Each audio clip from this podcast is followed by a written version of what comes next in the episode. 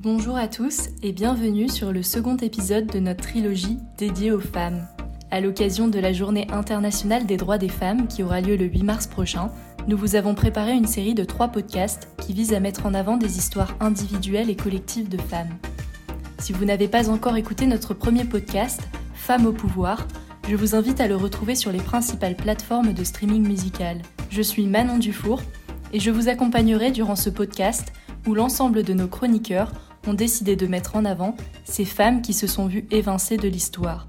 Pour évoquer cet effacement des femmes dans l'histoire par les hommes, la féministe Van Badam parle de mentrification. C'est d'après ses dires le processus qui explique comment, je cite, le rôle des femmes dans l'histoire a été dissimulé derrière des phallus. Alors, en préparant l'émission, tout de suite m'est venue en tête une autrice, Pénélope Bagieux, notamment connue pour sa bande dessinée culottée, une œuvre qui met en avant une trentaine de femmes avec des histoires très différentes et certaines, elles aussi, sont les victimes d'hommes qui se sont réappropriés leur savoir et talent. Et ça m'amène à me poser cette question, qui sont ces femmes que l'on a oubliées, mis de côté, et qui pourtant sont présentes dans notre quotidien? Et cette interrogation va être le fil rouge de ce podcast. Sans plus attendre, je vous présente nos courageux chroniqueurs qui ont voyagé dans le temps pour retrouver ces femmes aux multiples aptitudes. Cassandra nous contera le passé particulier de Rigoberta Menchú. J'aurai le plaisir de vous présenter le portrait de Catherine Johnson. Ce sera ensuite le tour de Lucas, qui retournera aux origines des premiers hommes. Églantine présentera la chronique Girl Power. Et enfin, Sarah nous donnera son avis sur la nouvelle série Canal+, 9 meufs. On commence avec la chronique vue d'ailleurs. Cassandra nous parle d'une femme guatémaltèque, Rigoberta Menchú. De son enfance au Guatemala, à l'exil, puis au prix Nobel de la paix, cette défenseur des droits a eu un passé bien particulier. Voici son histoire.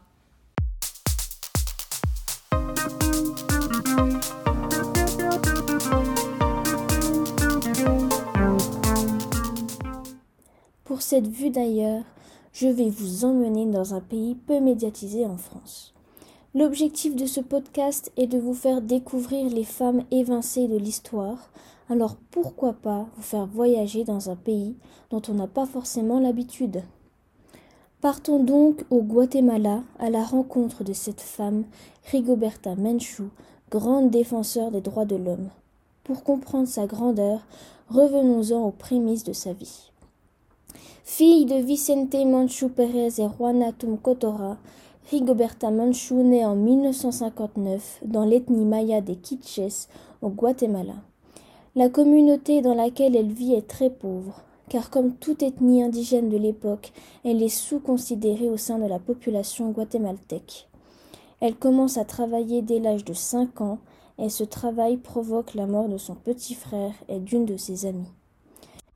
Son père est un homme engagé qui se bat pour obtenir des terres propres pour sa communauté qui appartenait alors à l'État et il emmène avec lui Rigoberta Menchú.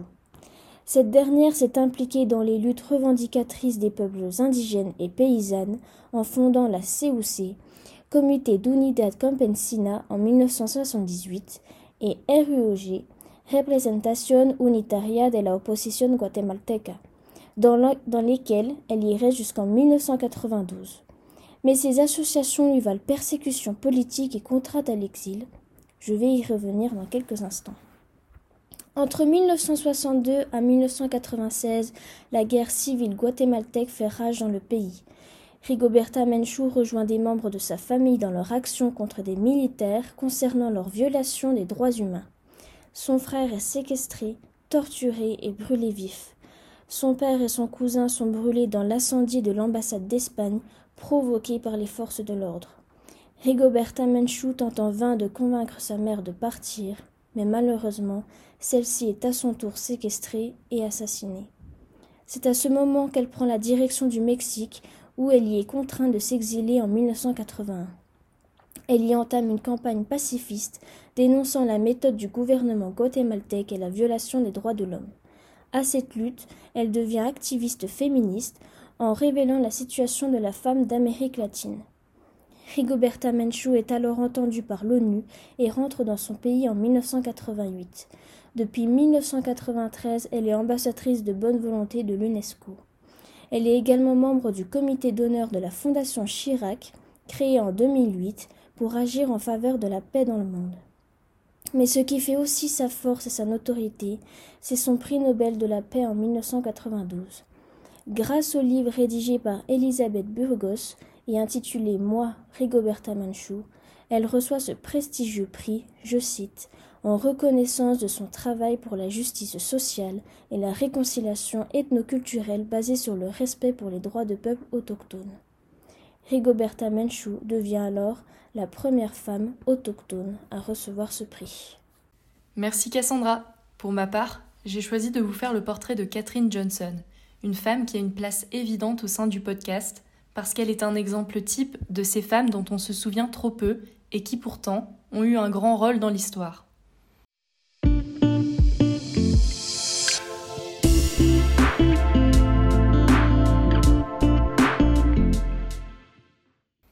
Pour la présenter rapidement à nos auditeurs qui ne la connaissent pas, c'était une mathématicienne très douée dans le domaine de l'informatique notamment, et ce sont ses calculs qui ont permis à la NASA d'envoyer les premiers hommes sur la Lune.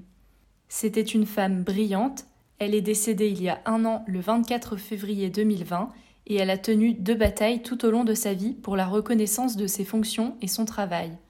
Celle d'être une femme et celle d'être une afro-américaine durant la ségrégation raciale. Il faut savoir qu'au début de sa carrière dans la NASA, Catherine Johnson occupait le poste d'ordinateur de couleur, c'est-à-dire qu'elle n'avait pas le droit de travailler avec des collègues blancs. Elle a alors dû faire sa place dans un monde qui ne la considérait que par sa couleur de peau et où ses talents remarquables de mathématicienne n'étaient pas reconnus à leur juste valeur. En pleine course spatiale avec l'URSS, la NASA va alors lui proposer de travailler pour Space Task Group, constitué seulement d'hommes blancs. Pour cette femme, c'est un nouveau challenge, car elle a dû affronter de nombreuses remarques sexistes et racistes, comme on peut l'imaginer, mais cela ne va pas l'empêcher de coécrire avec Ted Sopansky, un ingénieur de son groupe, les équations qui permettent de calculer la trajectoire d'un vol spatial orbital, des calculs qui permettront notamment le succès de la mission Apollo 11, au cours de laquelle, pour la première fois, des hommes se sont posés sur la Lune le 21 juillet 1969. Pour autant, ce n'est que tardivement dans sa carrière de scientifique qu'elle s'est vue être récompensée de manière nationale et internationale. Elle a reçu notamment la médaille présidentielle de la liberté des mains de Barack Obama en 2015 et elle a fait aussi partie des 100 femmes les plus influentes du monde en 2016 d'après la BBC. Pour moi, c'est véritablement une femme de caractère avec un rôle clé dans notre histoire et pourtant, sans le film Les figures de l'ombre réalisé par Théodore Melfi, je n'aurais jamais connu son incroyable histoire. Je vous recommande donc, si vous souhaitez en connaître davantage, d'aller regarder ce très beau film au casting de qualité. Je vous propose à présent de continuer notre voyage dans le temps avec la chronique et avant. On le sait, malgré des progrès majeurs depuis quelques années, les femmes sont mieux intégrées dans la société. Cependant, il n'en a pas toujours été autant. Remontons le temps avec Lucas, qui a enquêté pour nous sur un travail de l'historienne Marilène Poutou-Matisse. Alors avant, c'était comment?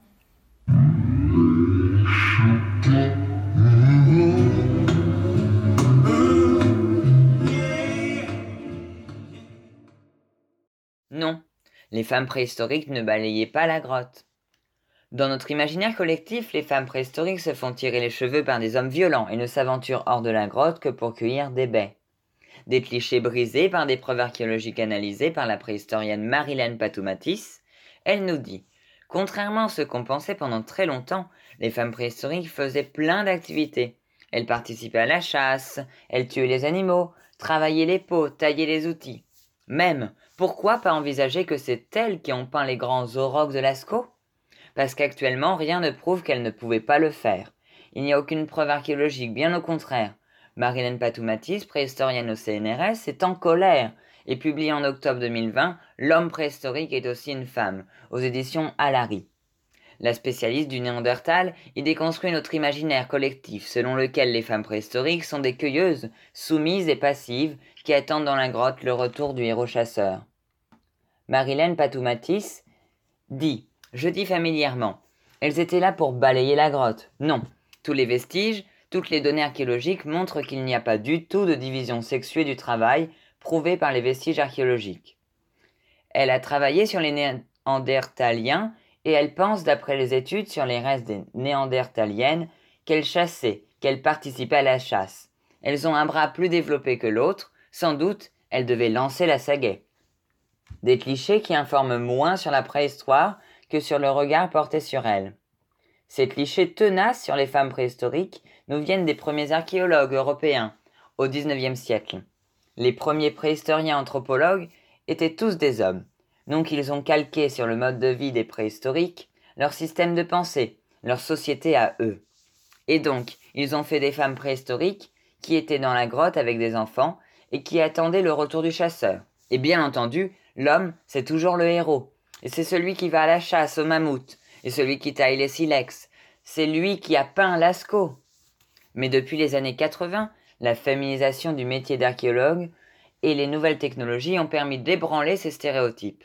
On réalise que les femmes préhistoriques, chassées, avaient des positions sociales élevées et taillaient les outils, et même peignaient. Grâce aux vérifications ADN du sexe des squelettes préhistoriques, on prouve que des hommes défunts au, au corps musclé, puissants et honorés par du mobilier funéraire, étaient en fait des femmes. Marilène Patoumatis dit Elles sont tellement robustes, certaines femmes d'Europe, centrale du néolithique, qu'elles sont aussi costauds que les lanceurs de poids et de javelots actuellement. Les signes de société possiblement égalitaires. Dès le paléolithique, on observe déjà des petits groupes humains nomades dans lesquels les tâches semblent partagées. Des dentitions masculines présentant des traces de prémachage de la viande peuvent indiquer que les hommes participaient également à la préparation des repas, et aussi aux divers signes attestant de sociétés plutôt matrilinéaires. Marilène Patoumatis nous dit Dans l'art mobilier, c'est-à-dire les petites statuettes, ce sont essentiellement des femmes. On est dans un monde féminin. Probablement la seule chose qu'ils voyaient à cette époque au paléolithique. C'est que le bébé sort du ventre de la mère. On ne savait peut-être même pas l'importance des hommes dans la procréation. Par exemple, on a des sexes féminins partout, mais très peu de sexes masculins représentés. Voilà une analyse de Marilyn Patoumatis qui nous fait bien réfléchir sur la place de la femme aujourd'hui à travers l'histoire. Merci Lucas, je suis certaine que cette chronique pourra faire sortir quelques-uns de leur caverne. Place à la chronique Girl Power dans laquelle Églantine va nous parler de Aude Gogni-Goober et de sa série de vidéos Virago, dont le but est, justement, de mettre à l'honneur les femmes oubliées de l'histoire. On t'écoute. Oh, I don't need this. I know how to. I knew that was going to be a challenge. Le modèle d'identification féminin. Dude, you're cute. Yeah. Merci Manon. Est-ce que toi, qui écoutes ce podcast, tu connais la définition du mot virago? Aujourd'hui, si on check dans le Larousse, on trouve femme à l'allure masculine, autoritaire et criarde. Sympa quoi. Pourtant, au 1er siècle avant Jésus-Christ, Ovide définissait une virago comme une femme guerrière, forte et courageuse. Une héroïne quoi. C'est de cette signification qu'est partie la comédienne Aude Goni-Goubert lorsqu'elle a créé sa série vidéo sur YouTube du même nom, Virago. Le but? Redonner tout son sens originel au mot en donnant la place qu'elle mérite à des femmes qui ont joué un rôle dans l'histoire mais que l'on a trop vite oublié. Pour la simple et mauvaise raison qu'elles étaient des femmes. Alors Haute Goubert enfile cap et épée, presque au sens propre, et dresse les portraits de Christine de Pisan, féministe du Moyen Âge, de l'aviatrice Amelia Earhart ou de l'activiste indienne Mumtaz Shaikh. Dans chaque vidéo, elle joue un double rôle et incarne à la fois une animatrice charismatique et la femme qu'elle présente. Le dialogue est drôle, Hot de son pseudo est connu pour avoir travaillé avec le Palmacho et Golden Moustache, mais surtout très bien documenté, précis et nous permet facilement et rapidement de développer notre culture féminine et féministe. Ce format plus que nécessaire quand on sait à quel point les femmes sont les grandes oubliées de l'histoire permet deux choses fondamentales redonner une place dans l'espace public et dans la conscience collective à ces évincés, mais aussi permettre à Haute Goubert de s'affirmer en tant que femme, humoriste et féministe dans un monde de l'humour souvent monopolisé par les hommes. Mais ça, c'est une conversation pour une autre fois. Rendre hommage à ces actrices du monde d'hier, d'aujourd'hui et de demain, c'est avant tout ça l'objectif de la comédienne. Redonner aux femmes la place qu'elles méritent dans les souvenirs de chacun, dans les livres d'histoire et dans le livre d'images collectifs. Alors je t'invite, si ce n'est pas déjà fait, à aller regarder ça dès que possible. À travers des vidéos de quelques minutes seulement, tu pourras faire la connaissance de toutes ces pionnières. Vaut mieux tard que jamais. Merci Églantine pour cette chronique très enrichissante. Aujourd'hui, Sarah va nous présenter la nouvelle série 9 Meufs avec Emma Deconne aux commandes, qui signe sa première écriture et réalisation pour Canal+. Everybody knows the rules. I will not be the last. La question est la suivante, comment vous portez-vous? Bonjour Manon et bonjour à nos chers auditeurs et auditrices. Si vous n'en avez toujours pas entendu parler, il est temps de vous mettre à la page et de découvrir la nouvelle création Canal Plus de Emma Decaune 9 Meufs. Si je pouvais résumer très brièvement cette création, je dirais que Emma Decaune explore avec finesse le désir féminin. Il semblerait que la réalisatrice ait mise une part d'elle en chacune de ses actrices, puisqu'elle a confié dans une interview au magazine Première il y a deux mois dans chacune des femmes de 9 meufs. Mais alors, c'est quoi l'histoire de 9 meufs? C'est tout simplement un portrait de 9 femmes contemporaines au cœur d'un immeuble parisien. On découvre ainsi ces 9 femmes d'âge différents qui vivent dans cet immeuble sans forcément se connaître. On les observe ainsi dans leur vie quotidienne avec leurs peurs, leurs désirs, leurs joies, leurs doutes. Emma Decaux n'est pas seule dans sa réalisation puisqu'elle a fait appel à plusieurs collaborations au théâtre avec le scénariste, metteur en scène et réalisateur Diastème. Mais qui a alors choisi la réalisatrice pour jouer le rôle de ces neuf femmes? On retrouve des comédiennes françaises mais également étrangères comme Assa Meiga, Mademoiselle Agnès, Sophie Rigaud, Sarah Suko, Marie Brunel, Nina Blanc-Francard, la danseuse et chorégraphe japonaise Kaori Ito, mais on retrouve également l'actrice britannique Camille Rutherford qui va donner des répliques à des guests de qualité comme Philippe Catherine et François Berléand. Le label Création décalée de Canal+, après des productions comme Coles, la série Effondrement ou encore la comédie Narvalo, propose ainsi une nouvelle fiction courte de 9 à 10 minutes. Chaque épisode propose de se centrer sur une héroïne différente. Cette mini-série se regarde ainsi en seulement 1h30. On le retrouve les personnages de Sylvia, jouée par Asa Meiga, tentant de séduire son voisin, ou Yuri, interprété par Kaori Ito, qui se réapproprie peu à peu son corps par la danse, et on observe également un jeu de regard troublant entre voisins. On trouve aussi les personnages de Lola et Violette qui ont des difficultés à dépasser tout ce tabou de la sexualité entre parents et adolescents, mais aussi les épisodes de Framboise, Lola et Charlie qui vont plutôt aborder toute cette question de la difficulté du couple et du deuil amoureux. Bref, on reste captivé devant ce programme intergénérationnel, frais, dans un huis clos, où on s'amuse à découvrir des personnalités dans lesquelles nous pouvons notamment nous retrouver. Merci beaucoup Sarah. Et oui, c'est déjà la fin de notre second épisode consacré aux femmes. Merci à Cassandra, Lucas, Églantine et Sarah, nos incroyables chroniqueurs. Si ce second épisode vous a plu, nous vous donnons rendez-vous dans deux semaines pour découvrir le dernier thème de cette trilogie de podcasts. La semaine prochaine, nous vous retrouvons pour un nouveau podcast d'actu dans lequel nos chroniqueurs reviendront sur les actualités marquantes de ces derniers jours. D'ici là, vous pouvez réécouter les podcasts précédents sur Deezer, Spotify, Apple Podcasts et même sur nos comptes Instagram et Facebook. Vous retrouverez également sur nos réseaux sociaux tous les articles web et reportages vidéo publiés sur cubemedia.fr. Merci de nous avoir écoutés et à très bientôt.